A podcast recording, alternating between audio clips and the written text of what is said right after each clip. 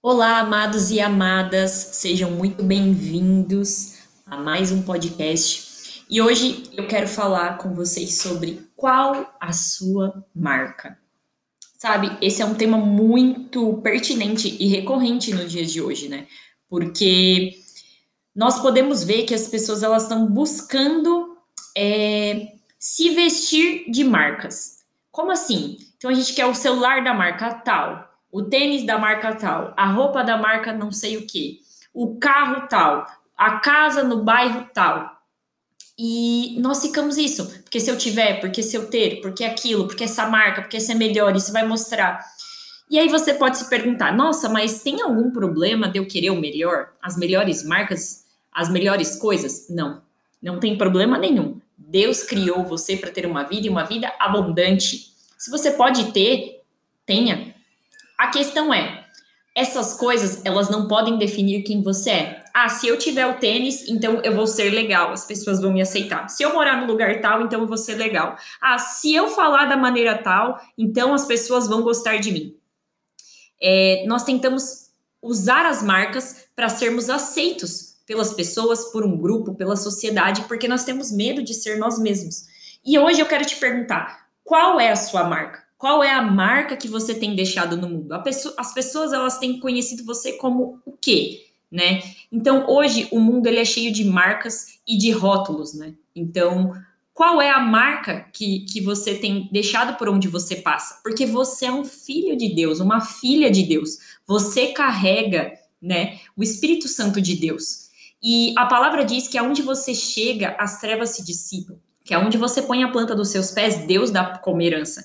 Que aonde você está, poder e vida é manifesto, porque você é um dispenseiro de vida, né? Então, eu gosto de falar muito sobre Paulo, né? Paulo foi alguém que ele sabia qual era a marca dele, que era Cristo. E ele sabia, e ele não só sabia, como ele vivia isso, é, sem medo de retaliações do que as pessoas iam pensar.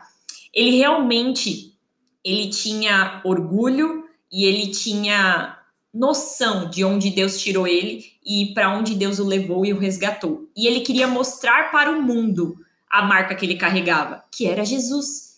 E ele chega a declarar isso no evangelho. Se vocês pegarem e abrirem sua Bíblia lá em Filipenses 1, no versículo 21, ele diz: Porque para mim o viver é Cristo e o morrer é lucro. Ele está dizendo que a vida dele é Cristo e que o morrer é lucro, porque ele tem a eternidade. Então, eu vivo, eu vivo para Cristo. E se eu morro, eu estou no lucro, porque eu vou ir estar com Cristo. Sabe? Não deixe que as coisas, os objetos, as circunstâncias, as pessoas definam a marca, que elas façam uma marca, que elas te digam que você precisa ter essas coisas para você ser alguém, porque você já tem Jesus. E Jesus, ele é tudo em todos e ele é tudo em nós, na nossa vida, para nós. Ele é o antes, o agora e o depois. Ele é eterno. Qual é a sua marca? Que você possa ser a pessoa que chegue e as pessoas dizem: aquele ali é um homem de Deus, aquela ali é uma mulher de Deus, aquilo ali é uma jovem de Deus, é um jovem de Deus. Eles carregam algo diferente, eles têm uma luz diferente, eles têm algo.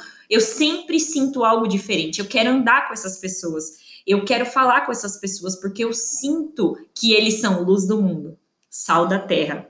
Sabe? O sal, ele dá sabor. Então, que você seja o sal, que ao chegar em lugares escuros e sem tempero, que você possa dar o sabor de vida, de alegria, de uma nova vida, de esperança para as pessoas.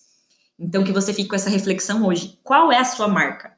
O que você tem carregado? Que você possa carregar Cristo. Que você tenha um dia abençoado e até o próximo podcast.